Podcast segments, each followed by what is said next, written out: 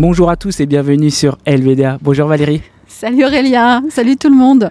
Alors, euh, je vais expliquer tout de suite aux gens parce qu'on a un peu de, on est dehors. On est trop bien là. Voilà, on est trop bien. Donc, si vous entendez peut-être un peu de vent dans les micros, c'est normal. Ou des oiseaux. Ou des oiseaux. des chiens qui aboient, je ne sais pas.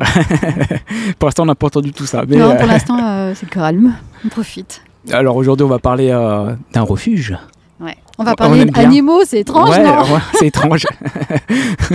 Mais euh, on, repart, euh, on repart en, voyage à travers la France, on va dire. On descend en Charente et on va à nouveau effectivement euh, entrer, pousser les portes d'un refuge, d'un sanctuaire qui s'appelle le sanctuaire des pois plumes.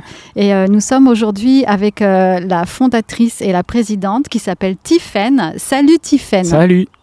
Ouais, salut, bonjour tout le monde. Merci beaucoup pour l'invitation. Ça nous fait très plaisir de pouvoir parler des MAC et de notre structure. Eh ben c'est super. Nous, on est ravis de t'avoir euh, avec nous. On sait que souvent la vie dans les refuges, vous êtes très très pris, donc c'est toujours difficile pour mm. vous de nous trouver un créneau d'une heure. Donc euh, merci à toi. Quoi, oh, bah, avec plaisir, on s'est organisé du coup. Non, non, il n'y a aucun souci, avec plaisir. C'est l'heure de la sieste là, euh, par rapport à l'enregistrement, donc tout le monde fait la sieste, ça va, non? Puis il fait très très chaud. bah, alors les, les, animaux, oui, les enfants aussi, c'est pour ça que j'ai réussi à me libérer un peu. on en profite du coup pendant ce créneau-là, c'est le plus simple.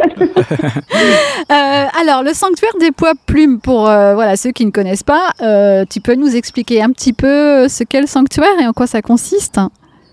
Oui, bien sûr. Alors nous, on s'est spécialisé. Alors les poids plumes, on s'est spécialisé sur les petits. Alors on a quand même quelques gros animaux. On a encore chèvres, cochons, puisqu'au tout début, on était un refuge et on voulait un petit peu se lancer pour tous les animaux qui étaient un peu oubliés de la protection animale. Donc on s'était dit, on fait pas les chats et chiens par principe, mais on va aider sur les animaux de ferme. Et on a été super naïf, hein, clairement, quand on a créé euh, la, la, structure au début. On s'était dit, on aura un appel de temps en temps. Voilà, on hmm. essaiera de dépanner au mieux. Et finalement, très très vite, on a été euh, assaillis de demandes.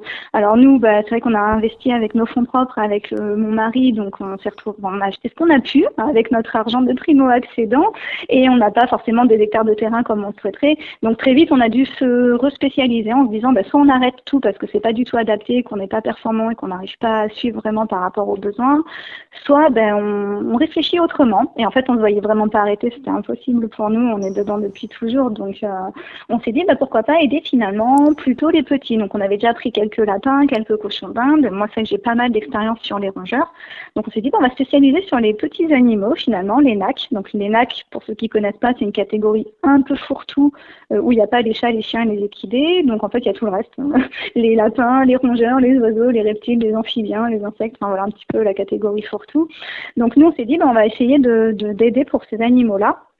Donc nous on fait les lapins, on fait les rongeurs, on fait les oiseaux. Au cas par cas les reptiles. Donc là par exemple on a une tortue, on a eu aussi euh, caméléon, on nous a appelé pour des geckos. Euh, après tout ce qui va être serpent, voilà on n'a pas les compétences forcément pour, mais on n'est pas fermé. Voilà à long terme éventuellement travailler avec eux. Là on a une structure qui nous a appelé pour des grenouilles de laboratoire, donc ça sera sûrement pas, mais voilà on peut aussi au cas par cas aider sur ces animaux-là. Enfin ça dépend vraiment des besoins, donc on fait au mieux. Et on a décidé d'être sanctuaire parce qu'avant on était refuge, donc on plaçait les animaux, on les remettait sur pattes quand on les récupérait, puis on les replaçait dans des familles.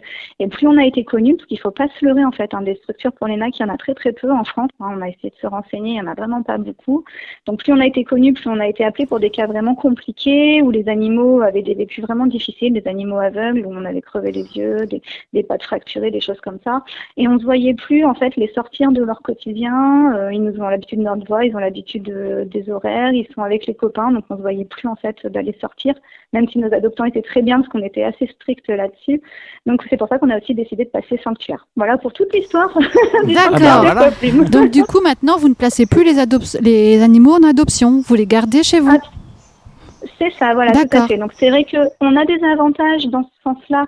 Ou alors je dis ça, mais à part des cas vraiment particuliers. Par exemple, on cherche toujours nous une association où on pourrait faire un transfert pour nos deux gros cochons, nos deux gros cochons de ferme, parce que c'est vrai que là on les a pris à l'époque euh, en pensant les placer assez rapidement dans une autre structure et finalement on n'a pas trouvé. Donc là on cherche toujours pour nos deux gros loulous, puisque nous on n'est pas adapté hein, vraiment pour ces gros animaux-là. Et puis après au cas par cas, quand des fois on a des animaux en urgence qui sont posés devant l'association ou qui sont trouvés dans la rue, ou c'est des familles d'accueil qui les prennent en charge. Franchement, si la famille d'accueil craque, d'ailleurs, c'est ce qui arrive quasiment tout le temps, évidemment, qu'ils sont à l'adoption et qui restent dans leur famille d'accueil. Le but, c'est pas de surcharger ici. Mais par contre, ceux qui arrivent vraiment au sanctuaire, oui, on les garde. Euh, alors, ça a vraiment des avantages parce que déjà, ben, on s'attache à eux. Donc, nous, ça nous arrange un petit peu aussi de plus les laisser repartir. C'était beaucoup plus simple parce que c'est vrai que les adoptions, ça nous demandait de faire les visites pré-adoption, les visites post-adoption, organiser les covoiturages avec tout. Il faut avoir confiance aux gens et tout ça, etc. Ouais, c'est compliqué. Ouais, hein, tous les aléas dus au genre aussi. Enfin, les gens sont très compliqués, ils veulent, ils veulent plus, tout ça. Ouais, c'est vrai. Pas beaucoup de temps. Par contre, l'inconvénient, c'est-à-dire que bah, quand les places sont prises, les places sont prises, que nous, notre but, c'est vraiment pas de surcharger les parcs et, de mettre en danger les animaux qu'on a déjà. Donc malheureusement, bah, quand on est plein, euh, on peut plus prendre personne. Quoi.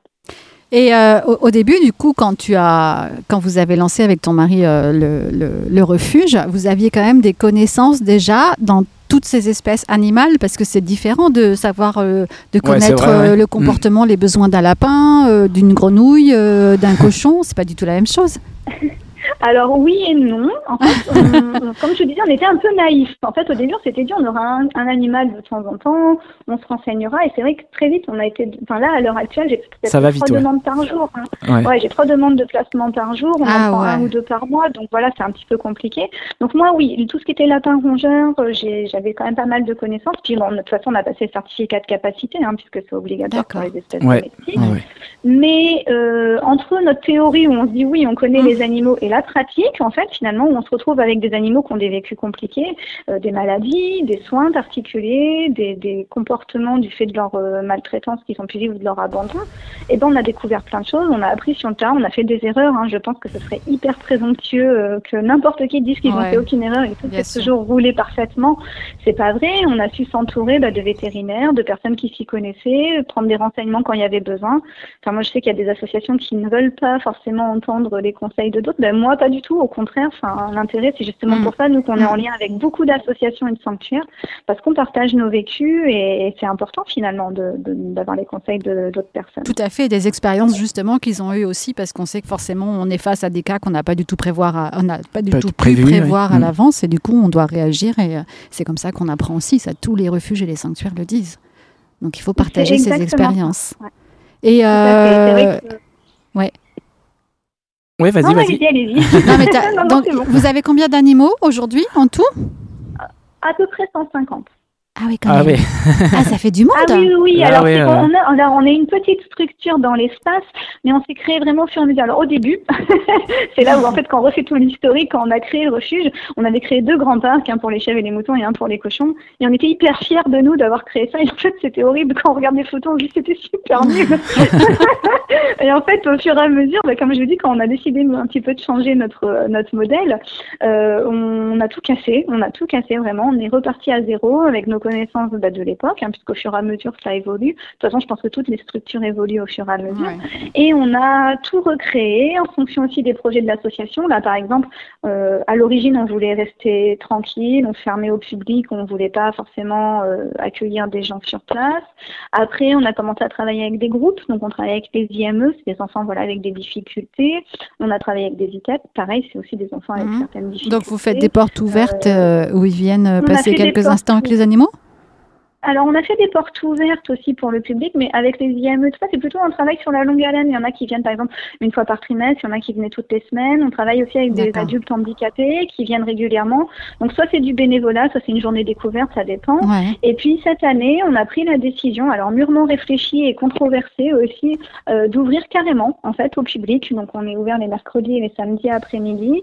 Alors, on explique bien aux gens que le but, c'est pas de courir après les animaux, de les caresser à tout mmh. prix. Hein. On n'est pas un, ferme pédagogique, on n'est pas un zoo, mmh. c'est absolument pas le principe.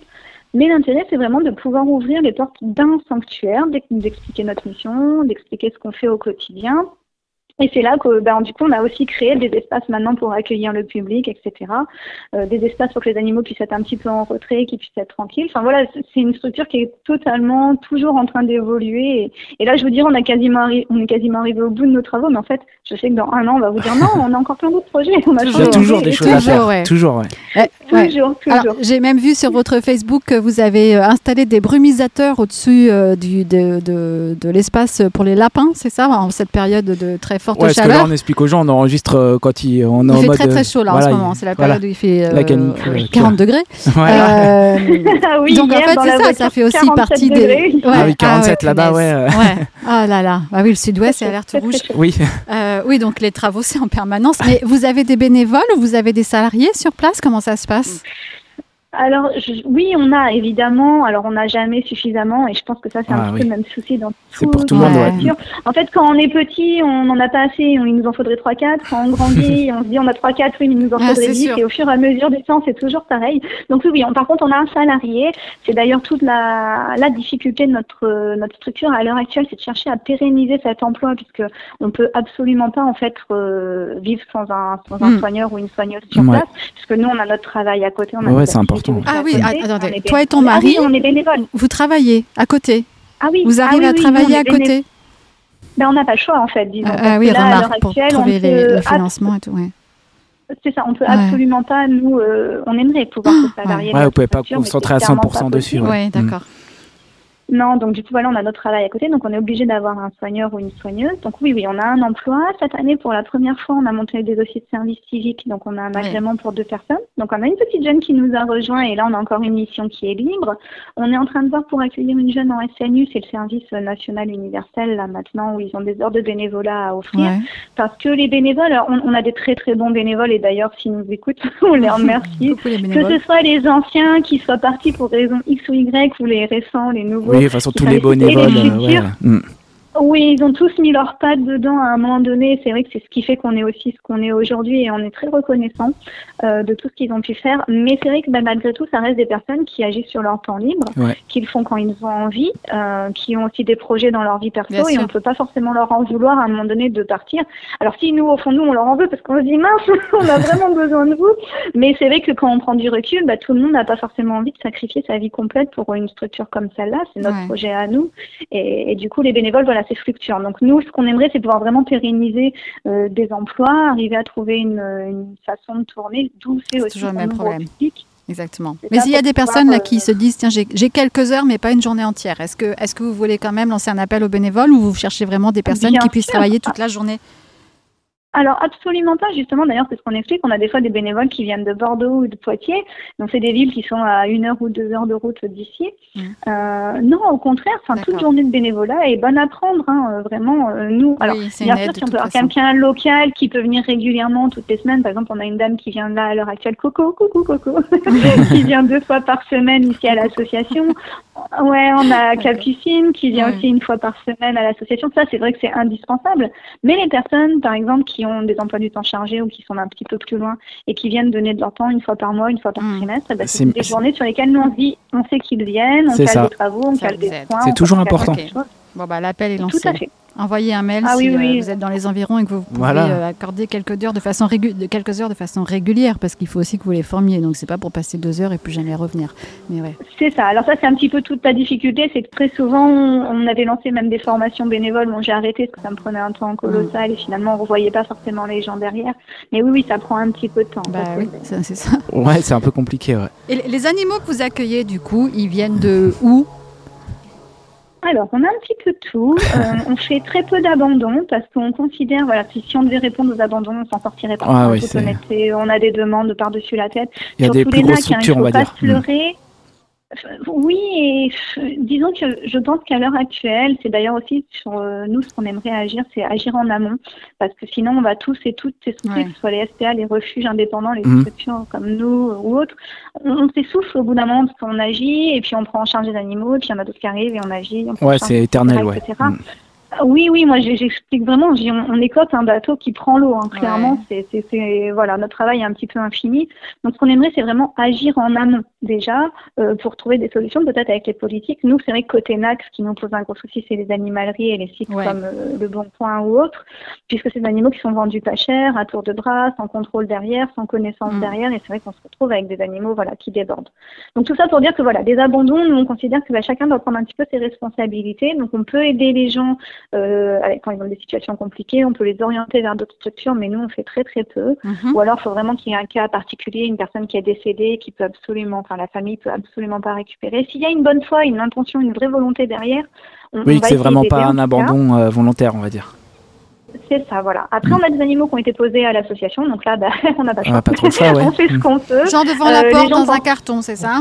Ouais, ça, Oui, ça arrive ah, bah, partout. C'est ça. Ouais. Ça, Ah c'est- oui, oui, c'est ça. Ils vont Après, je préfère ça que dans la poubelle, quoi. Parce Oui, c'est euh, sûr. Mais euh, Il y en a, ils le font, ça. Disons- fait de façon officielle. Si on- quoi. Enfin, Si on doit hiérarchiser, je préfère quand même les gens qui nous appellent en nous disant Oui. voilà, je suis bah, exactement. Honnête, euh. J'ai fait des erreurs, je prends mes responsabilités. Enfin, à un moment donné, c'est aussi une charge euh, importante hein, d'avoir une vie Ouais. entre les mains. Exactement.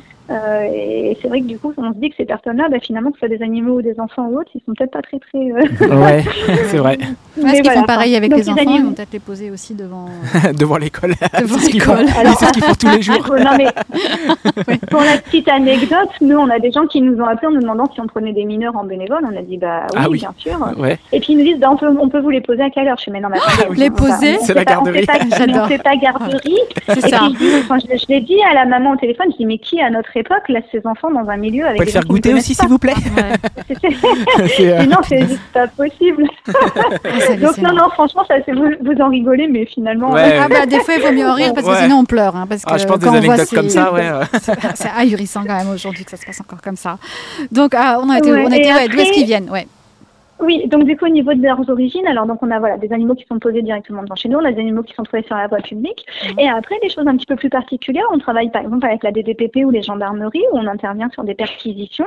Donc là c'est en fonction bah, de ce qu'on trouve sur place, entre ce qu'on a sur le dossier théorique et entre ce qu'on trouve sur place, bah, souvent il y a une grande différence. Ouais. donc bah, on essaye d'intervenir au mieux.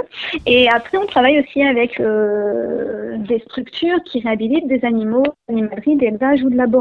Voilà, en fonction des cas, on travaille aussi sur ces animaux. D'accord.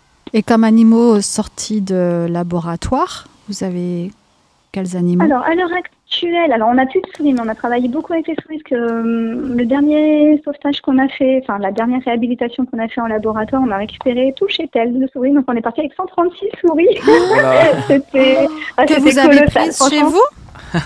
Alors, on avait la SPA de Poitiers qui en prenait, euh, si je ne me trompe pas, 15 ou 16. Donc, nous, on est parti, ben non, faut dire 137 en tout d'ailleurs, parce qu'ils en prenaient 16, et nous, on est arrivé avec 121 à l'association. Voilà. Mais on ne pouvait pas, quand ils nous ont dit, bah, celles que vous prenez pas, elles vont être tuées, et on a dit, bah, on prend Ouais. avec tout le monde. prend tout le monde. a on prend, on verra bien. Et des comment ça se passe avec des on souris? Elles des- sont toutes ensemble? Ou alors elles sont séparées? Alors oui, parce que là, là c'était des femelles, donc là, les femelles, c'est par groupe. Ouais, risque. par lot. Oui. Sinon au final c'est t'en as ça, quand c'est des 1200. mâles- non, on essaye de toute façon de séparer, mais c'est vrai quand il y a des mâles, en plus les mâles sont solitaires, c'est des animaux qui s'entendent pas Ouais. avec d'autres mâles, qui Oui. peuvent se tuer. Donc en fait, c'est un mâle par cage, là, ça aurait été plus compliqué. Ouais. Non, non. Euh, donc on a des souris et des cochons de laboratoire. On a été appelés, alors les lab- Des cochons les Ou des cochons d'Inde? Des Oui. cochons? Non, des cochons. Des cochons non, des cochons. Des vrais D'accord. cochons, des cochons de Les deux cochons dont tu parlais tout à l'heure, c'est des cochons de laboratoire? On, on- il nous en reste deux, ouais, deux petites cochons de laboratoire. D'accord. Qui, alors non, non, il y avait des cochons de ferme, ça c'est d'autres sauvetages, mais on a des Göttingen, c'est des petits cochons qui font 30 kilos adultes. C'est une race qui a été créée spécifiquement pour les labos. Euh, et ah du ouais. coup, il y a de temps en temps des réhabilitations. Donc on en a sauvé Ouais. trois il y a quelques années, qu'on plaçait à l'époque. Donc ils sont partis dans deux familles euh, vraiment adorables où on a toujours des nouvelles. Et cette année, on s'est positionné sur quatre. Il y en a que trois qui sont arrivés. Il y en a une qui est décédée depuis, donc il nous reste deux petites choupinettes euh, de laboratoire. Que vous allez garder chez Après, vous. Ah coup. bah oui, oui, Voilà. oui, bien sûr. Qui a arrangé très bien notre ancienne soigneuse, parce qu'elle m'a dit quand je lui ai dit on va passer sentir, elle me dit oh super, je me suis trop attachée, je suis arrivée en même temps que les cochons. Donc elle était trop contente d'avoir toujours des nouvelles des petites ouais. Ouais. Mais on nous a appelés alors pour des réhabilitations qui ne sont pas forcément faites pour des raisons X ou Y, parce que c'est un protocole qui est très long à mettre en place. Mais on nous a appelés pour des canards, pour des lapins, pour des rats, pour des chèvres, pour euh, des lamas, mais là c'était compliqué parce que nous Des lamas de laboratoire pour des oui, pour des Ouais, grenouilles. je pense non, il y a, il y absolument tout. Ouais. Qu'est-ce qu'ils font avec les lamas labos. Tu sais ou pas Alors là, je sais, Ouais. je, là, je sais pas. Nous, on connaît les protocoles une fois que les animaux arrivent, puisqu'on Je a besoin ce qu'ils font même avec de ça. Ah faire oui. une certaine Ouais. info, euh, voilà. Mais pour les labos, je sais pas. Mais pour les lamas, je sais pas, pardon. Ouais. On la vache. ouais, tu sais quand même, tu arrives quand même à savoir du coup lorsque l'animal arrive chez vous ce qu'il a Un peu les subi, antécédents, on va dire les ses antécédents, ouais. pour que Ah vous oui, puissiez alors, bien prendre fait, soin quand- et surveiller les maladies, ou je sais quoi. C'est ça. C'est exactement ça. Quand, de toute façon, quand c'est une réhabilitation de laboratoire, euh, c'est très simple, c'est déjà très encadré. Il faut une autorisation de la DDPP de l'endroit de sortie, il faut une autorisation de notre DDPP à nous pour l'arrivée, c'est un transporteur agréé qui fait le transport. Ouais, c'est très strict. Euh, pour le, le, cas des souris, puisque là, y a, on a trouvé personne, donc c'est nous qui l'avons fait. Il faut des certificats vétérinaires de bonne santé pour l'environnement, pour les congénères, pour les humains. Enfin, c'est très, très encadré. Et nous, bien sûr, on a un, alors, on ne sait pas tout et on connaît bien sûr pas les résultats des, Ouais. des, des tests qui ont été faits, mais on a au moins une base pour savoir qu'est-ce qu'on a besoin de surveiller, qu'est-ce qui peut justifier certains comportements. Mm. Bien sûr, oui, c'est évident.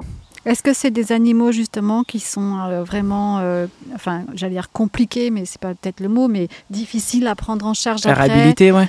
Psychologiquement, Ouais. physiquement, il doit avoir subi quand même des, des choses assez Ouais, est-ce qu'ils n'ont pas trop peur de toi, enfin de l'humain, euh, dès que tu t'approches alors, ou- ou bah, des maladies spécifiques pas tant que ça. pas. Non, ça Pas va. tant que ça. Alors les maladies, non, puisque en fait, il n'y a que les animaux qui sont vraiment en bonne santé qui peuvent sortir. Mhm. Ouais, Euh, les Mm. animaux qui présenteraient vraiment un risque, très sont honnêtement, euthanasiés, Et, ouais. et je l'entends, enfin pour Mm. euh, oui oui ils sont ils sont ils sont euthanasiés parce que ce serait dangereux pour l'environnement. Alors c'est pour ça que nous on aimerait vraiment que toutes les alternatives se développent en fait pour qu'on Ouais. puisse éviter bah, justement tout ce- toutes ces choses-là. Mais en attendant, on, on encourage quand même les laboratoires. Il y en a beaucoup beaucoup qui savent pas, qui peuvent réhabiliter leurs animaux. Et disons que tant que les alternatives n'ont pas complètement pris, euh, on aimerait que ça aille plus vite nous, hein, vraiment bien sûr. Ouais. Mais euh, disons que tant que tout n'est pas fait en amont, bah, c'est vrai qu'il faudrait que les laboratoires essayent de prendre contact avec toutes les assos qui réhabilitent et qu'on puisse euh, mettre tout ça en place. Oui, c'est ce que nous au disent moins, ça permet les aux animaux. Ouais. Ouais. bah, c'est ça, ça permet aux animaux de avec profiter de leur vie. Ouais. Mais nous, on n'a pas trouvé spécialement. Alors les maladies, pas spécifiquement là, il y a des petites choses qui nous interrogent chez les cochons qu'on va voir au long terme, mais on peut pas forcément en parler pour le moment. Mais euh, sinon, alors les souris, elles ont des espérances de vie très très restreintes. Ouais. mais celles d'animalerie également. Par rapport à une espérance de vie euh, normalement moyenne, euh, celles d'animalerie sont pas mieux. On se retrouve avec les mêmes, les mêmes problèmes finalement. euh, Mais l'espérance de vie d'une voilà, souris, c'est très très court de toute façon. C'est quoi Deux ans oui, non oui, De oui, trois ans. Oui, c'est Mm. ça. Alors, Et là, c'est encore plus bien, court. Deux ans, c'est bien. Et euh, alors, pour celles de labo, on a eu des qui sont mortes très, très, très tôt, dans les mois qui ont suivi la réhabilitation. Et on a eu des petites survivantes qui ont vécu. On en a une qui est restée jusqu'à 4 ans. Donc, c'est Oh euh, voilà, assez Wow Alors que les animaux, voilà, c'est vrai qu'on on parle souvent des animaux de laboratoire. Oui. Euh, mais malgré tout, ils sont manipulés. Je pense que. Alors, c'est toujours compliqué pour moi parce que ça va vraiment contre mes convictions. Je sais, c'est 100%. toujours délicat à aborder le sujet. Ouais. Mm, Oui, c'est ça. mais de l'autre côté, je pense que. euh, alors, tout dépend après toujours sur les personnes sur qui ouais, ils tombent. ouais. Mais elles arrivent, craintes, ils arrivent craintifs parce qu'ils changent d'environnement. Et après, je trouve que c'est des animaux qui restent malgré tout assez manipulables. Peut-être parce que. Bah, Oui, ils sont habitués, ouais, ils se laissaient faire, ouais. Ils Ils ont déjà connu la, manip- la panip- ah, la Manipulation. manipulation et l'humain. C'est ça. Et puis, il y a des espèces qui sont sélectionnées aussi pour leur docilité. Hein, Ouais. faut pas se Oui, on donc, euh, ça doit jouer aussi. Mais nous, par exemple, les animaux qu'on sort d'animalerie, ils ont des espérances de vie très très courtes, ils ont plein de problèmes de santé. Enfin, je pense que je peux pas hiérarchiser là euh, les causes qui sont euh, les plus euh, mauvaises pour les animaux en fait. Il y a tellement à faire partout que c'est C'est compliqué. ça, la- de l'animalerie, c'est pareil. Il faut savoir euh, si euh, comment comment l'animal est né, où est-ce qu'il était avant d'arriver à ouais, l'animalerie, le transport qu'il a eu. le ouais, transport c'est- qu'il a eu, s'il a pu être suffisamment de passer suffisamment de temps avec sa maman, avec d'autres animaux, ses autres animaux à côté. Enfin, il y a Ouais. plein de choses qui rentrent en compte, ce qu'il a été, ce qu'on lui a donné à manger. Et, euh, et quelle alors, un petit mauvaise là manipulation que- il a pu subir, non? C'est un petit peu toute la difficulté. C'est vrai que nous, nous, on a en tête toujours hein, le sauvetage du puits en velay. Vous en avez peut-être entendu parler. Mm. C'est un gros sauvetage, un très gros sauvetage qui s'est fait fin 2018, début 2019, dans une ferme bah, au puits en velay, Ouais. hein, dans le centre de la France. Euh, je ne sais pas si vous en avez entendu parler. C'était beaucoup pour les NAC. Et c'est vrai qu'on Ouais. parle très peu de la cause des NAC. Il y avait alors entre 3000 et 7000 animaux, parce qu'il y avait des mamans gestantes, donc c'était compliqué d'arriver à, à compter tout Ouais. le monde. Et puis il y en avait qui sont décédés entre temps, c'était très très difficile. Où il y a toutes les grosses associations nationales qui sont allées, donc la Fondation Brigitte Bardot. Oui, on avait entendu. ouais. Tout- toutes les petites associations. Enfin, c'est un des, pour moi, en tout cas de, de mon expérience, un des plus gros sauvetages qui a pu se faire nationalement Mm. pour placer Mm. tous les animaux. C'était des conditions de détention catastrophiques. C'est un, un grand hangar avec des cages à perte de vue où les mamans bah, faisaient des petits à perdre Ouais. enfin, voilà, toute leur vie. Euh, les animaux passaient à travers les grilles. On a, enfin, il y avait plein de cadavres. C'était catastrophique. Et c'est vrai que quand cet élevage a, a fermé, qu'on a sorti tous les animaux, Et ben il s'est retrouvé que toutes les animaleries aux alentours ont été en rupture de stock puisqu'elles sont fournissaient dans cette Prenez-la, ouais. élevage-là. Mm. Euh, il faut pas se leurrer. Enfin, franchement, les animaleries qui vont vous parler du petit euh, fournisseur local, éleveur qui aime ses animaux. Ouais, c'est pas les Ah, animaleries moi, prennent suis toujours ça. le même langage, de toute façon, Ouais. que ce soit en ce qui concerne les C'est animaleries, euh, les boucheries, euh, voilà. Ah, mais ils ont été bien élevés, on a pris soin. Euh, pff, Non, non. pas du tout. Mais c'est exactement ça. Et c'est vrai que je pense que les gens essayent de se donner bonne conscience. Ouais. Alors moi, je reste pas pour l'élevage, mais j'entends qu'il y a quand même des très bons éleveurs qui aiment leurs animaux, qui font le maximum. Je pense que ces éleveurs-là ne vendront pas leurs animaux aux animaleries. Ils Mm. vendront directement euh, Mm. aux gens, ils rencontreront les direct. familles. Euh, C'est ça. Donc euh, On non, passe quand même un message. Le message important, c'est si on peut, hein, quand même. Ouais, ça serait maximum. aujourd'hui, on peut, on arrête d'acheter. Il y a des, Bah, des centaines de milliers d'animaux qui attendent déjà dans les refuges et les sanctuaires d'être, euh, enfin surtout les refuges du coup, d'être adoptés. Ouais. Euh, et il n'y a pas que des chats et des chiens, faut le dire aussi, parce que souvent les gens n'y pensent pas. Ouais. Euh, Il y a aussi des lapins, il y a des cochons d'Inde, Il y a tout. euh, bah voilà, des refuges a- comme toi, euh, des petits, des Oh, petits des- cochons. Il y a même des ânes. hein. A On des a parlé la ânes, dernière voilà, euh, et- et n'achetez pas, parce que derrière, ça encourage. Alors oui, comme tu le dis, il y a des éleveurs qui sont... Pour, pour, pour des éleveurs de chiens, de chiots, de, de, chiots, de Oui, chats, euh, etc., qui Même peuvent respecter hein. les animaux, Ouais. ou de nacs, qui peuvent être respectueux de leurs animaux. Euh, je ne sais pas après s'ils contrôlent vraiment ce qui se passe derrière, ceci dit, euh, une fois que l'animal est adopté. Mais en tout cas, il y a quand même des centaines d'associations, il y a la SPA, il y a plein Ouais. de petites associations Il y a le choix, on va dire. qui, Malheureusement. qui, qui font vraiment attention à ce que l'animal soit bien placé, qu'ils en prennent soin avant. Ils font même une éducation avant. Donc, encourageons pas ça. Comme on dit en anglais, adopt, don't shop. Voilà. Non, mais c'est exactement ça. C'est vrai qu'en adoptant dans une association, alors nous, les gens peuvent nous contacter. Après, nous, on a d'autres contacts, on sait vers qui envoyer, même si nos animaux ne nous partent pas, on saura euh, Ouais. comment euh, renvoyer d'autres personnes, enfin, où renvoyer les personnes. Mais quand on, a- on adopte un animal, et ben, on libère aussi une place. Finalement, Ouais. euh, pour un autre, et c'est vrai que ça nous permet de pouvoir continuer à tourner. Nous, on a l'avantage d'avoir été et refuge et sanctuaire, donc du coup, on connaît un petit peu la façon de tourner des deux. C'est l'avantage, C'est ouais. hyper important d'adopter. C'est pour ça que nous, les animaleries dans notre idée parfaite. Alors, je suis désolée pour tous les gens qui travaillent en animalerie qui nous entendent. On aimerait que le vivant arrête, enfin, qu'ils arrêtent de Mm. vendre du vivant, qu'ils Mm. se spécialisent sur les accessoires, qu'ils se spécialisent sur la nourriture, qui du coup bah, fassent des partenariats avec des, des sociétés qui font de la nourriture d'hyper bonne qualité. Pour nos animaux, on a des Seivic royales qu'on est obligé de commander sur Internet parce que dans les animaleries, il n'y a pas ce genre de Mm. page. Ouais. Donc peut-être que les animaleries, voilà, tout ce qui est vivant et, et se concentrent bah, Oui, tout, parce que les chiens et les chats, ça se diminue petit à petit, mais euh, pas les nacs, quoi. C'est ça le problème. Les Bah, les oiseaux, les poissons, Les ça oiseaux, continue. ouais, tout ça, ouais. Ouais. C'est exactement ça. Mais disons qu'au moins dans l'idée, en attendant que tout s'arrête, parce que là c'est prévu, hein, les chats et chiens vont Oui, être pour ça. dans les animaleries à partir de 2024. Par contre, les Ça nacs font commence, absolument pas ouais. partie de la Mm. loi. Et j'ai peur qu'il y en ait Mais un ça- peu plus, justement, parce qu'il n'y a plus de chiens et chats, donc j'ai peur qu'ils agrandissent ça et qu'il y en ait plus. Moi, j'ai peur de ça, Je- avec ça. Moi, je vois beaucoup d'animaleries autour de nous, soit changer de méthode, soit Ouais. complètement arrêter le vivant. Donc, je pense qu'il y a quand même Mm. une prise de conscience malgré tout. Euh, on, a, on discute beaucoup avec les soigneurs en animalerie. Alors, l'animalerie reste de Oui, oui, ça reste une avec des animalerie, grandes enseignes et ils ont une hiérarchie, ils peuvent pas faire ce qu'ils veulent. Mais les soigneurs sont de plus en plus conscients de ce qui se passe. C'est pour ça qu'on ne va pas taper non plus sur les animaleries, on est contre. Mais il y a les soigneurs qui sont, enfin les vendeurs hein, les anim- Oui, oui, les vendeurs, ils sont là, ils sont là. hein, c'est pas. mais qui se, qui se sentent plus soigneurs finalement que vendeurs et on commence à avoir une prise de confiance. Je me dis petit à petit, euh, ça va venir. Mais en attendant que ça vienne, bah, au moins peut-être trouver des solutions pour que les animaux soient plus en cage, qu'il y ait de la nourriture de qualité, que j'arrive plus dans ce type de structure où je vois des animaux sans eau ou sans foin, alors c'est indispensable, euh, que les animaux soient peut-être placés comme en, enfin vendus comme en Allemagne avec euh, stérilisation, la castration, les vaccins. Donc ça veut dire que le lapin, au lieu d'être à 30 Eh oui. balles, et ben, il sera à 120. Mais les gens, en achetant le lapin, ils vont se dire, bah oui, je paye 120 euros parce que derrière, il y a des frais, c'est pas un animal pour rien. Enfin, là, à l'heure actuelle, on le voit bien, mais nous, Mm. c'est le genre de discours qu'on a aussi à l'association. Quand on passe 1000 euros de soins pour un, je sais pas, pour un lapin, ou qu'on passe 200 ou 300 euros de soins pour une souris, les gens se disent, mais ça vaut 10 euros en animalerie, à quoi vous Ouais, exactement. Non, ouais. Et du coup, les gens Bah euh, ne donnent Les pas animal- de valeur du tout Ouais. à, à- à l'animal parce qu'ils voient que la valeur pécuniaire. Ouais, les animaleries, pour moi, exactement il faut qu'ils fassent euh, des journées d'adoption comme on avait fait euh, sans citer l'animalerie, parce que je crois qu'il voulait pas, Patrick. On avait fait un podcast avec Patrick Sacco Respe- l'association Respectons. et il était dans une animalerie bien, connue Ouais. et il faisait adopter des chats dans Ils cette étaient à animalerie. l'entrée de l'animalerie, installés régulièrement. Ouais, euh, dedans. Dedans directement. Dans l'animalerie, enfin dans cette enseigne, c'est une ouais. grande enseigne. Euh, Et voilà, il n'y avait pas de chat en vente, euh, il n'y avait pas de chat en vente ni de chien, mais il faisait adopter des chats dedans.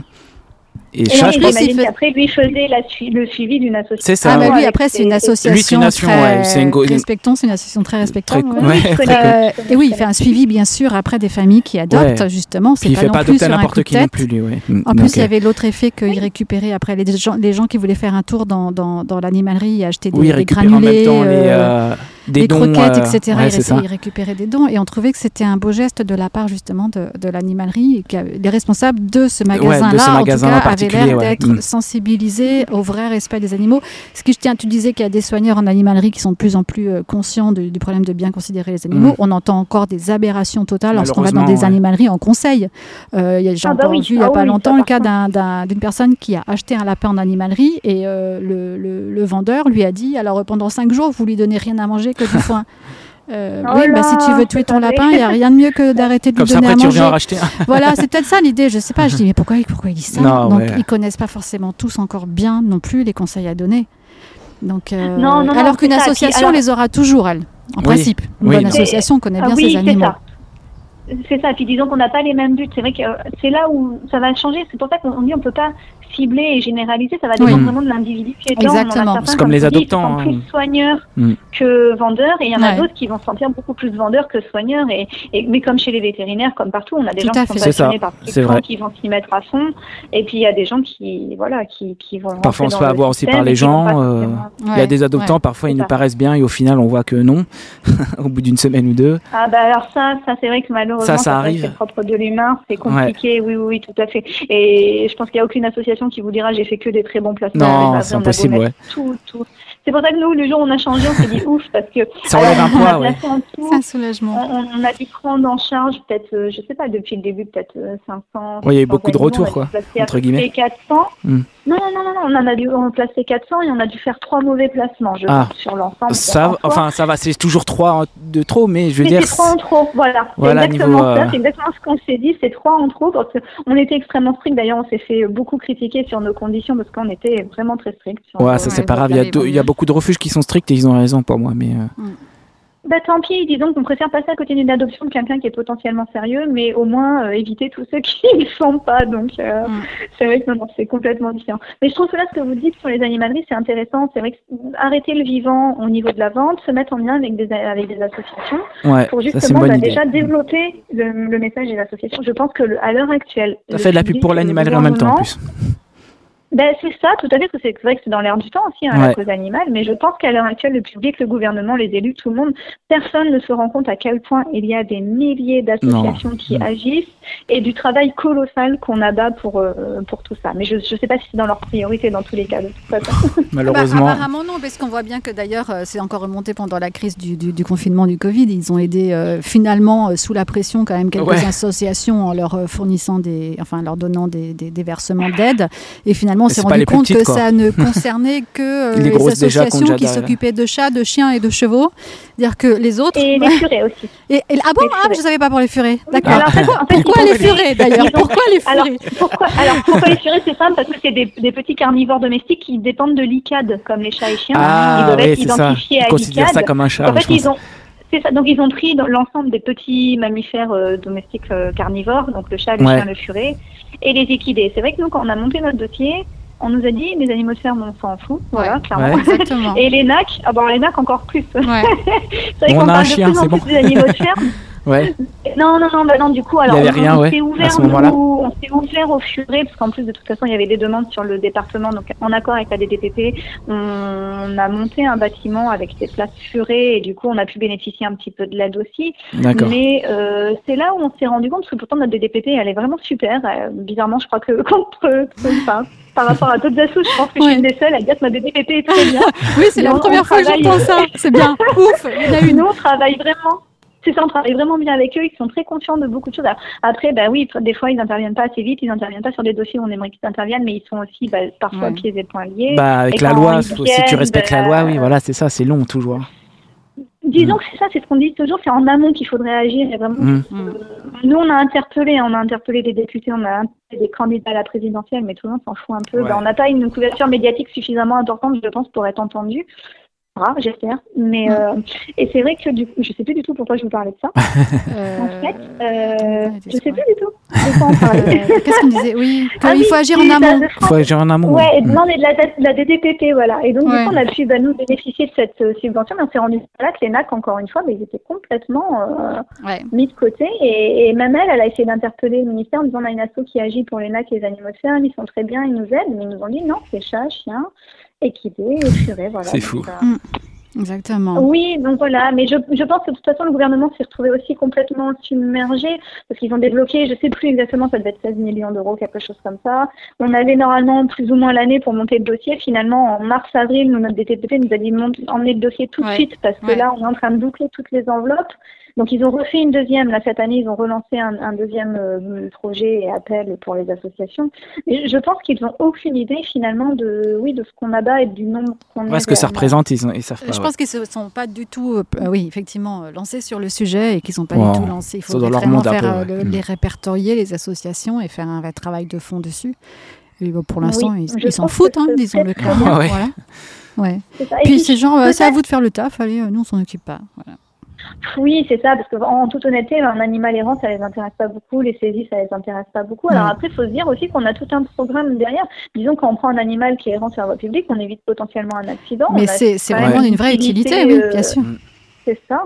Et puis, on a aussi tout un travail pédagogique. Là, nous, on est en train de voir avec Mm. le- les tribunaux pour accueillir des gens qui ont des travaux d'intérêt généraux à faire. Enfin, on a tout un projet pour la plupart de nos structures. Enfin, chacun a son projet différent, mais on a aussi tout- des projets éducatifs, des projets euh, environnementaux pour ceux qui travaillent, par exemple, avec la faune sauvage ou autre.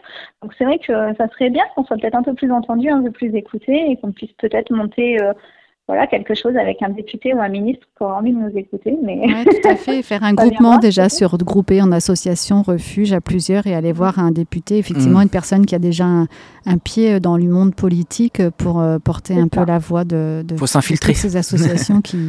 Non, il faut juste que ça Ouais, remonte en faut- politique. Ouais. Ouais. Ouais, ouais. C'est ça. Mais je pense que ça vient parce que je, je vois, nous, dix ans en arrière, on commençait tout juste à monter le projet et à avoir l'idée en tête. On était énormément à se dire non, on est apolitique, la politique, ça nous intéresse pas. Et finalement, on en- au fur et à mesure du temps, on se dit on, on va pas avoir le choix. Il va falloir qu'on soit Bah, c'est par là que ça change, malheureusement. Ça commence ouais. à arriver avec le parti animaliste notamment, là, qui a quand à même fait. été très présent lors des législatives, euh, avec plus de Tout à 400 euh, candidats, je crois que c'est ça, hein, Mm. euh, qui a fait quand même on a des bons scores, euh, enfin qui a, qui a bien euh, Plus que la Oui, dernière fois, en beaucoup plus que la dernière fois. premier petit parti, oui, je suis d'accord. Voilà. Et puis euh, même d'autres partis euh, qui commencent à Qui vraiment prennent cette voix, parce qu'ils savent très bien qu'il y a des voix à des points prendre, par ouais. rapport à la cause animale, alors qu'avant, euh, personne n'en parlait. Ouais, c'est vrai que personne n'en parlait du tout. Ouais. Mais c'est grâce à vous, à des associations, à des sanctuaires qui remontent l'information et qui font parler euh, de, de tous ces sujets qui sont super importants mais qui sont oubliés pour l'instant des politiques. Bah, Voilà. C'est ça, c'est qu'on a, ce qu'on disait toujours, il y a la différence entre la théorie et la pratique, et nous, ça s'est vraiment vu quand on a décidé, euh, voilà, de, de changer notre façon de travailler, d'ouvrir au public. On a été énormément critiqués, on a été énormément applaudis aussi. Enfin, voilà, il y a toujours des gens qui se divisent. Mais on s'est dit, il faut, faut se rendre compte de la théorie où on se dit, oui, ce serait génial, un sanctuaire perdu au milieu des bois où il n'y a personne et, et les animaux sont tranquilles. Et la réalité du terrain, Ouais. bah, on manque de monde, on manque Ouais. de finances. Et qu'on peut faire pour avoir de- des finances, bah finalement, c'est si on fait notre petit travail dans notre coin sans parler du tout de ce qu'on fait, sans être médiatisé, sans ouvrir aux gens, et ben finalement, on ne pourra pas avoir de bras, Ça on ne pourra pas avoir de fonds supplémentaires, c'est ça. Quand tu Donc, dis que vous si avez on a pris la bonne décision, on verra cette année. Ouais, mais quand tu dis que vous avez été critiqué, vous avez été critiqué de quelle façon et par qui? Ouais. Oh, bah, euh, en fait, c'est les, les deux extrêmes de chaque côté. Donc, on a bah, ceux qui nous appréciaient pas sur notre travail militant, on va dire, euh, donc tous ceux qui sont vraiment euh, complètement euh, en dehors de la cause animale, qui vont nous Ceux qui font rien, quoi. à Ouais. des zoos, à des fermes pédagogiques, et en nous disant oui, vous critiquez les gens Mm. qui font ça, mais finalement, vous faites la même chose. Et on a de l'autre côté les militants de la cause animale, très, Ouais. très, très euh, militants, qui nous ont dit la même chose. Alors, on s'est dit bon, bah, finalement, Ouais. de toute façon, on ne pourra jamais faire l'unanimité. Non, Nous, jamais. on a pris cette décision. Si tu en- le fais pas, tu te feras critiquer. Si tu le fais, tu te feras critiquer aussi, de toute façon. Donc, euh, C'est exactement Voilà. ça. Donc là, on s'est dit à l'heure actuelle, on peut pas vivre de collecte. hein, de toute façon, faut pas se leurrer. On peut en faire de temps en temps quand on a vraiment des difficultés ou des projets particuliers. Mais il faut trouver une solution. Donc il y a des refuges qui ont de la chance, qui ont des activités économiques à côté. Ouais, il y a des euh, sanctuaires qui ont des fonds déjà de base, Mm. des héritages ou alors euh, de leur vie qui font qu'ils ont eu de l'argent. oui, qu'ils ont. euh, ouais. Nous, voilà, nous, notre force, entre guillemets, et notre euh, faiblesse, c'est qu'on est monsieur et madame tout le monde. On est arrivé à la banque en disant bonjour, on emprunte sur 25 ans, comme tout le monde et on va créer quelque chose. Voilà. Donc Mhm. après, euh, bah, on fait avec les fonds de Monsieur et Madame Tout le Monde notre petit salaire de Monsieur et Madame Tout le Monde et ça énormément d'énergie pour arriver à drainer les foules, pour arriver à drainer des fonds, Ouais, pour monter des partenariats, incroyable. pour euh, oui, Ouais. franchement, c'est très c'est pour ça que quand j'entends des fois les gens dire sur internet j'attends d'être riche pour faire quelque chose. Non, attends pas, tu peux Ouais. faire quelque chose à Ouais. ton niveau. À ton niveau. Bien sûr, nous, on n'ira jamais se comparer. Par exemple, bah, je vois, on est en, on est en lien avec tous les grands sanctuaires de Mhm. France. C'est sûr que vers nous, euh, la Garie, les Trois Dindes, c'est des sanctuaires Mhm. incroyables. Et nous, on ne pourra Oui. pas se comparer. Et c'est d'ailleurs pas notre but, en fait, de se comparer à ces sanctuaires-là qui font un travail hein, énorme. Mhm. Euh, nous, notre, notre point fort, voilà, c'est de dire aux gens, attention, vous êtes monsieur, madame, tout le monde, bah, comme nous. Voilà, vous pouvez faire quelque chose. C'est possible. Vous ouais. pouvez pas se poser. Eh ben, Faites un enclos pour des lapins. Faites un enclos, je sais pas si vous avez une espèce particulière que vous préférez. Vous pouvez Oui. pas faire de refuge et ben, être, être- euh, devenez famille d'accueil. Mm. Euh, faites des dons. Enfin voilà, il y a vraiment moyen d'agir au quotidien et les gens qui ont vraiment envie d'agir, ils peuvent en fait, vraiment. Tout Mm. à fait. Si on revient à la source, comment vous avez décidé euh, avec ton mari de, de vraiment vous lancer? Il y a eu un déclic sur quelque chose. Ça s'est fait progressivement, il y a eu un déclic, dit, comment on- ça se fait? On s'est dit on s'ennuie, on a un peu de temps libre. Sérieux Non, c'est pas vrai. Non, c'est pas vrai. Pourquoi Non, je sentais pas que c'était vrai. pas vrai. On coupe le podcast. ouais, et voilà. Disons que moi, la cause animale, c'est quelque chose que j'ai depuis longtemps. Enfin, j'ai mangé de la viande à 10 ans, euh, je suis devenue euh, végétalienne et j'ai un petit peu rencontré des gens de la cause animale en 2013 qui m'ont fait prendre conscience de plein de choses dans mon quotidien qui était assez incohérent.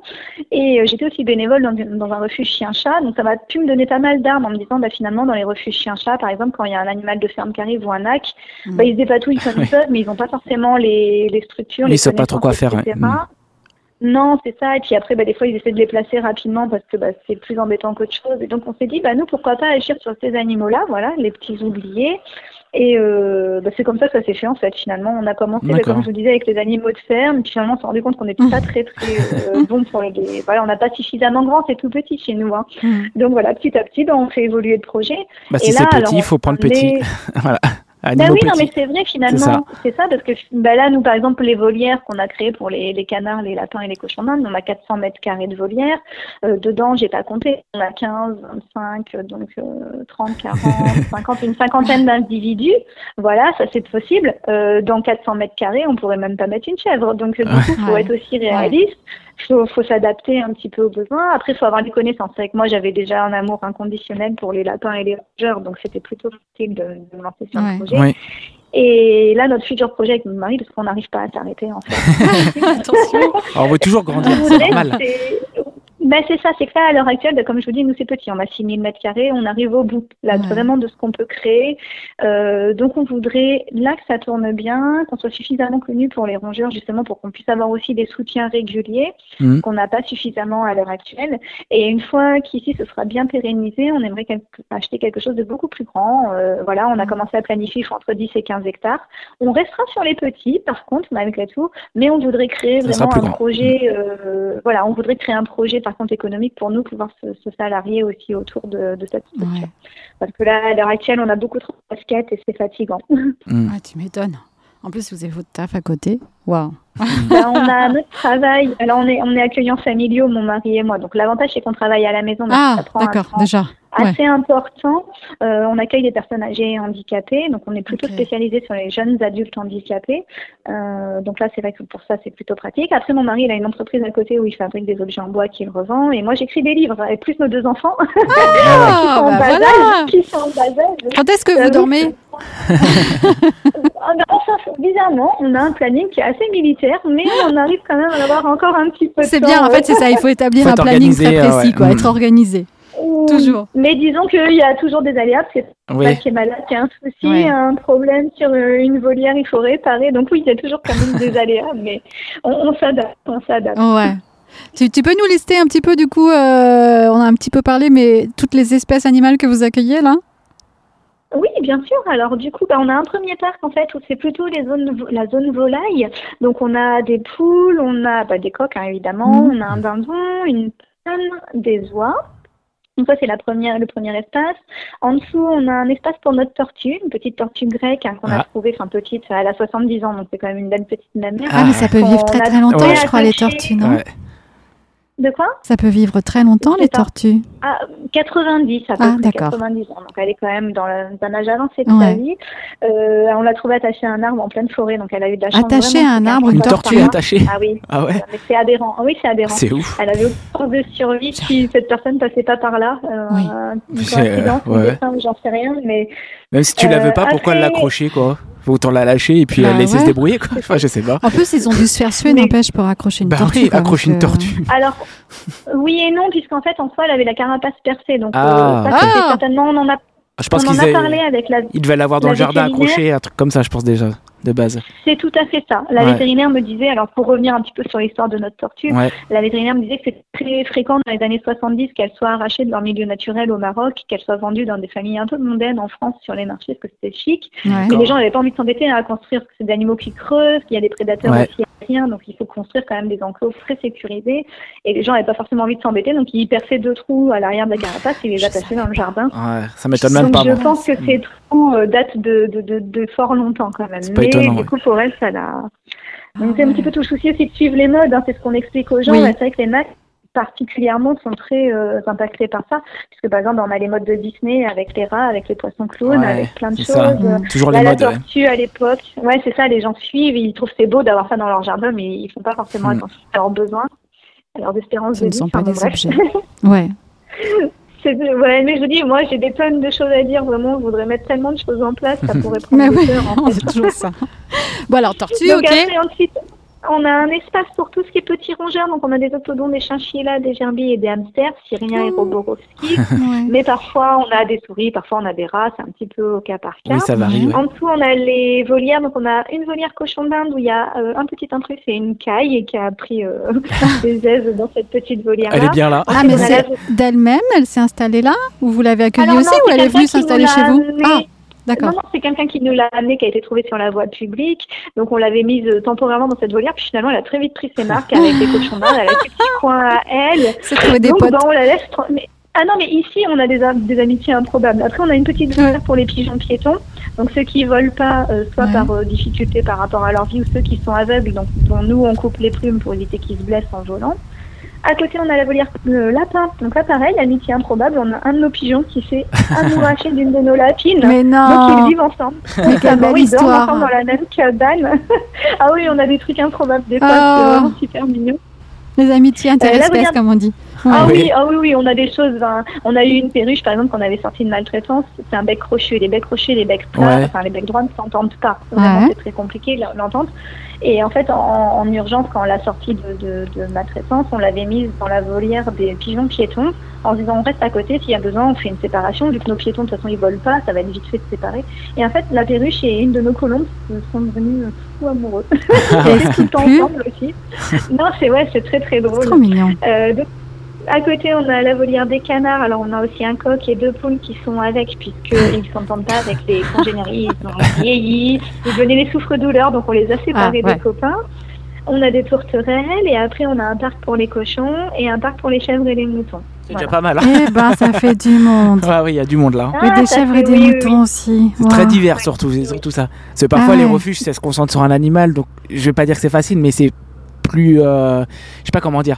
C'est est pas, les la mêmes même. soins, Oui, voilà. oui. Là, là, il y a des soins Ouais. différents pour chacun, donc c'est pas Puis il y a des connaissances différentes C'est pas la même nourriture, c'est pas tout le temps la même chose à faire, c'est quoi. ça. C'est pas la même chose, ouais.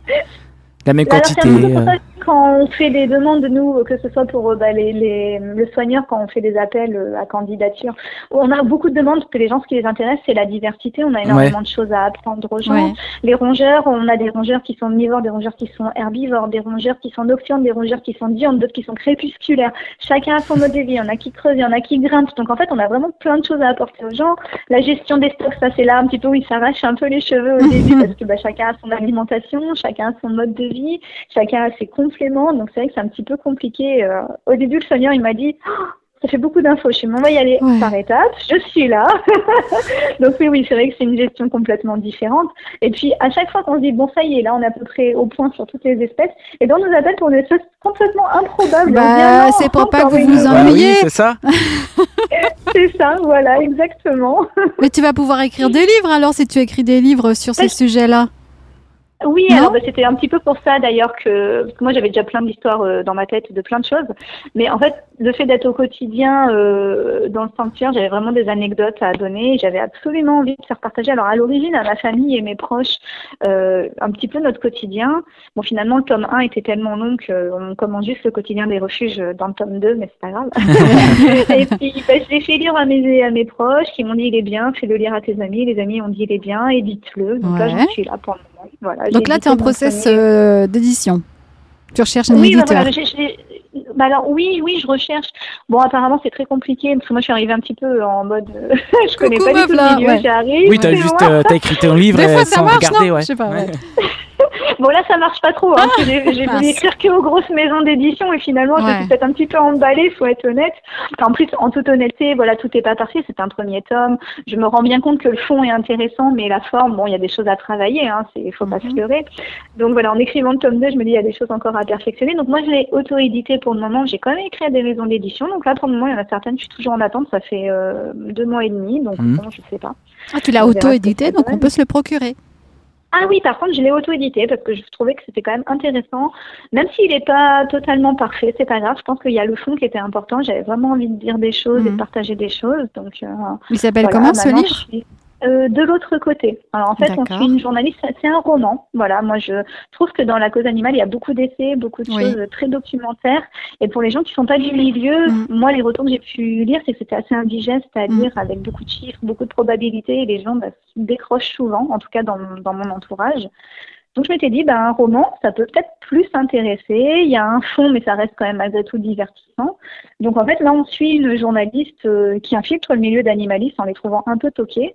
Mais elle se dit, c'est dans l'air du temps. Euh, je vais faire un scoop, ça va me permettre de progresser. C'est la réalité, Voilà, ça. Euh, ben ouais, un petit peu, en toute honnêteté, on s'est, on s'est un peu inspiré de ce qu'on a vécu. Ouais, voilà. On a des noms de journalistes à donner. Je, je pense que je pourrais aussi, mais Toi bon, aussi, pour des tu en as questions voir, de ouais, il y en a Non, qui, non, non, on va il y en a pas- qui sont passés de notre côté aussi. oui, ouais. Inconnu, hein. C'est ça. Et, Hugo. et, et ben, elle- ah bah oui, ah bah oui, oui, clair- oui, qui, bah oui, voilà, clairement. qui est passé de notre côté du coup.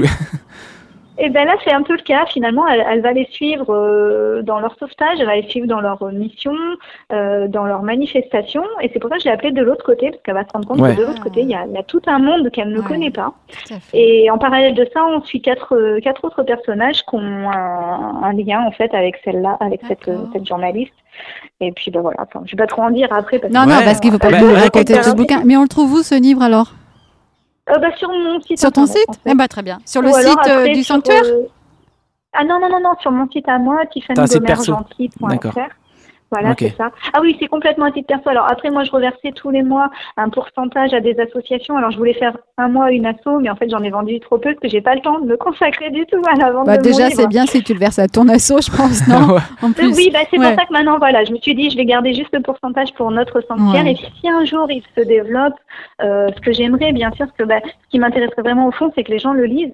Et j'ai créé une page Facebook vraiment pour ce livre. On tape Mm. de l'autre côté, roman engagé, on tombe dessus, pour avoir l'avis des gens. Qu'est-ce qu'ils en ont pensé? Il y en a qui m'ont écrit en me disant, mais est-ce que c'est vrai? Ça Est-ce que c'est inventé Mm. ou pas? Enfin, Et, et c'était tout le but de pouvoir partager avec les gens qui connaissent pas forcément ce Ah, milieu c'est un bien. petit peu ce qui s'y Donc une page Facebook de, de l'autre côté roman engagé. C'est ça le nom?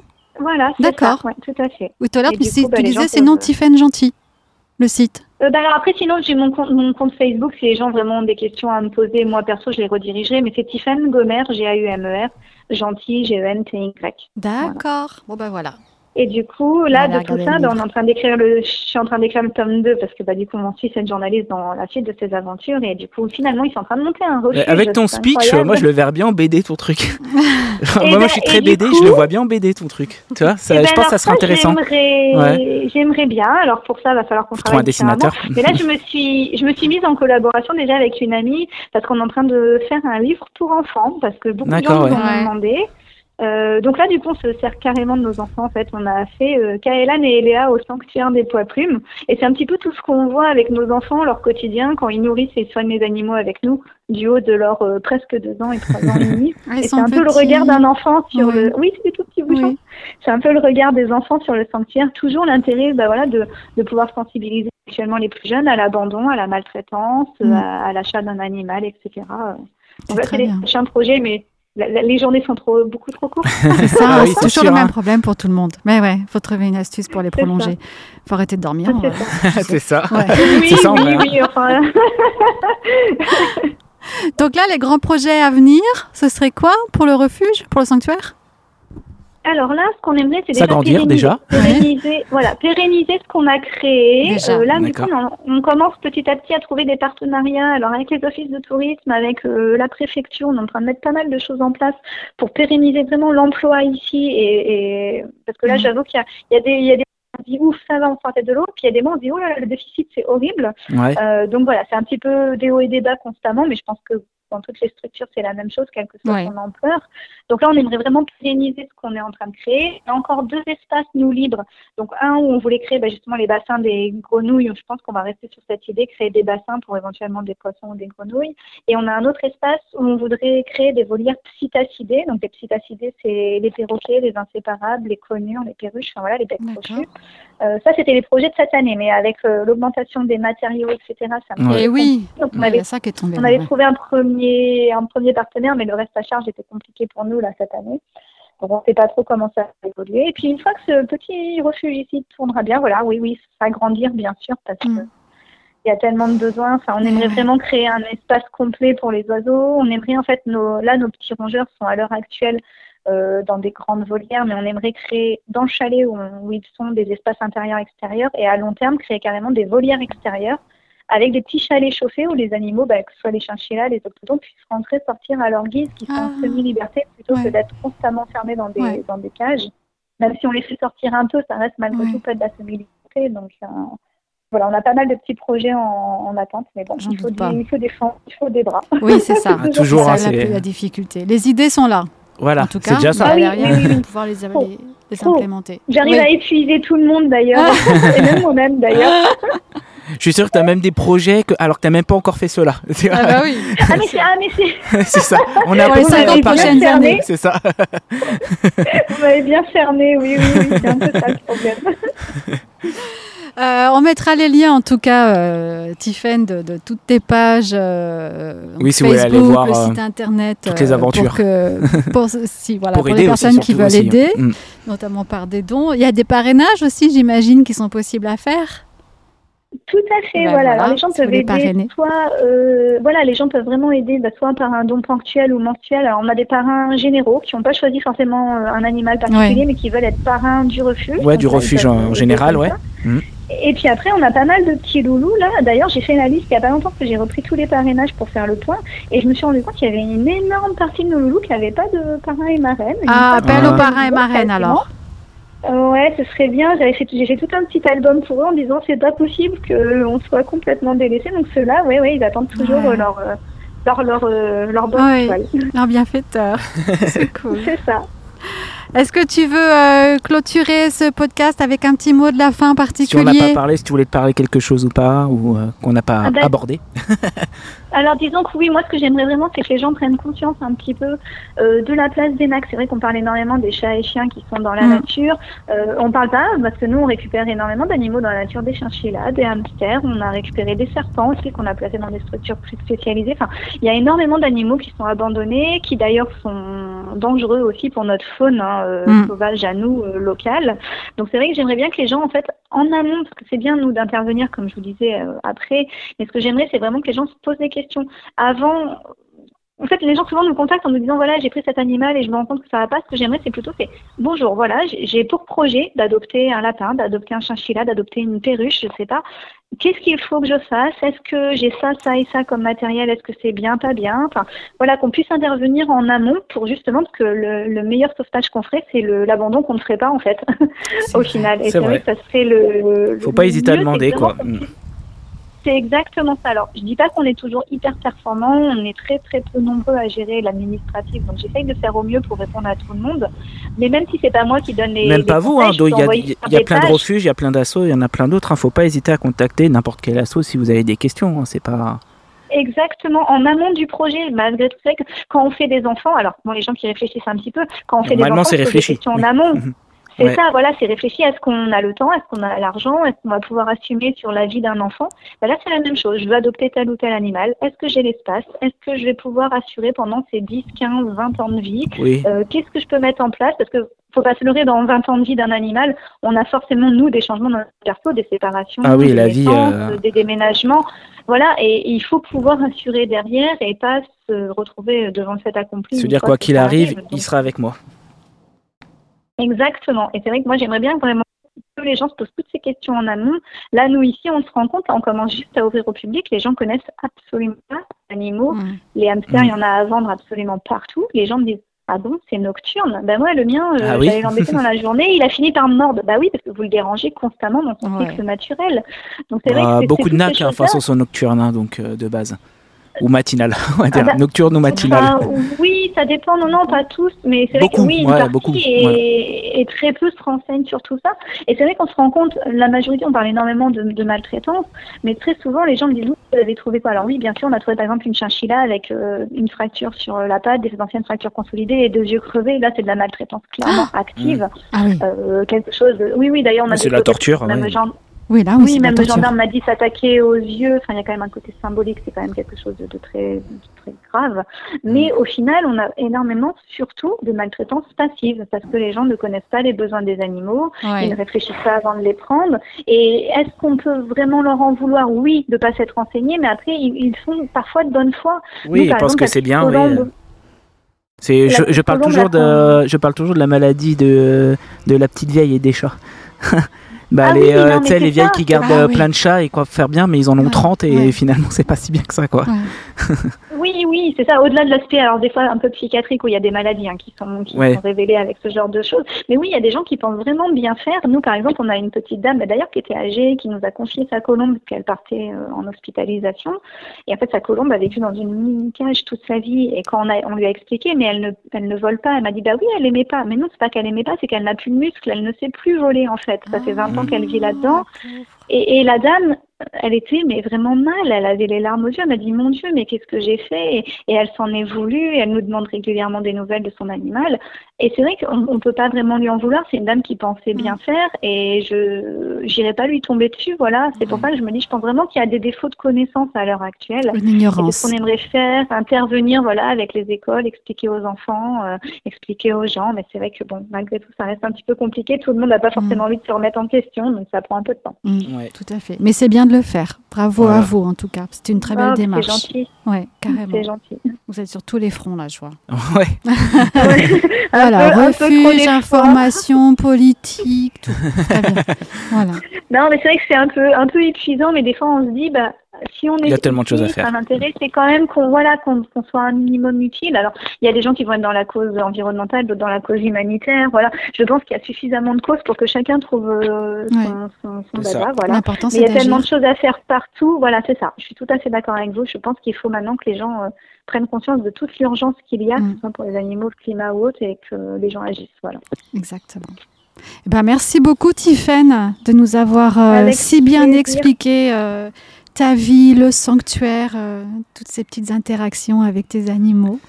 Et, euh, et ces bons conseils aussi, qui sont vraiment à retenir, mm. bien sûr, pour que les choses avancent. Bah, eh ben, je vous remercie infiniment. Je suis désolée, je suis extrêmement bavarde. Non, mais on adore les gens bavards. on adore les gens bavards. Quand c'est des choses intéressantes comme ça, c'est parfait.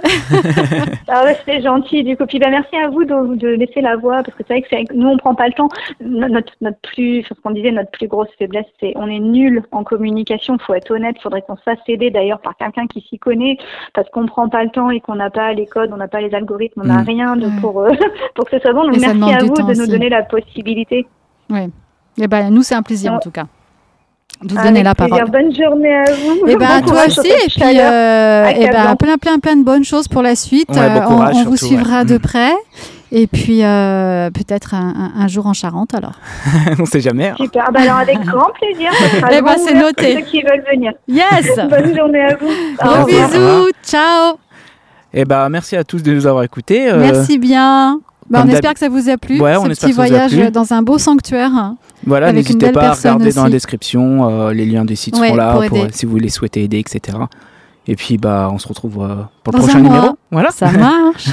Au revoir tout le monde. Ciao ciao, à bientôt.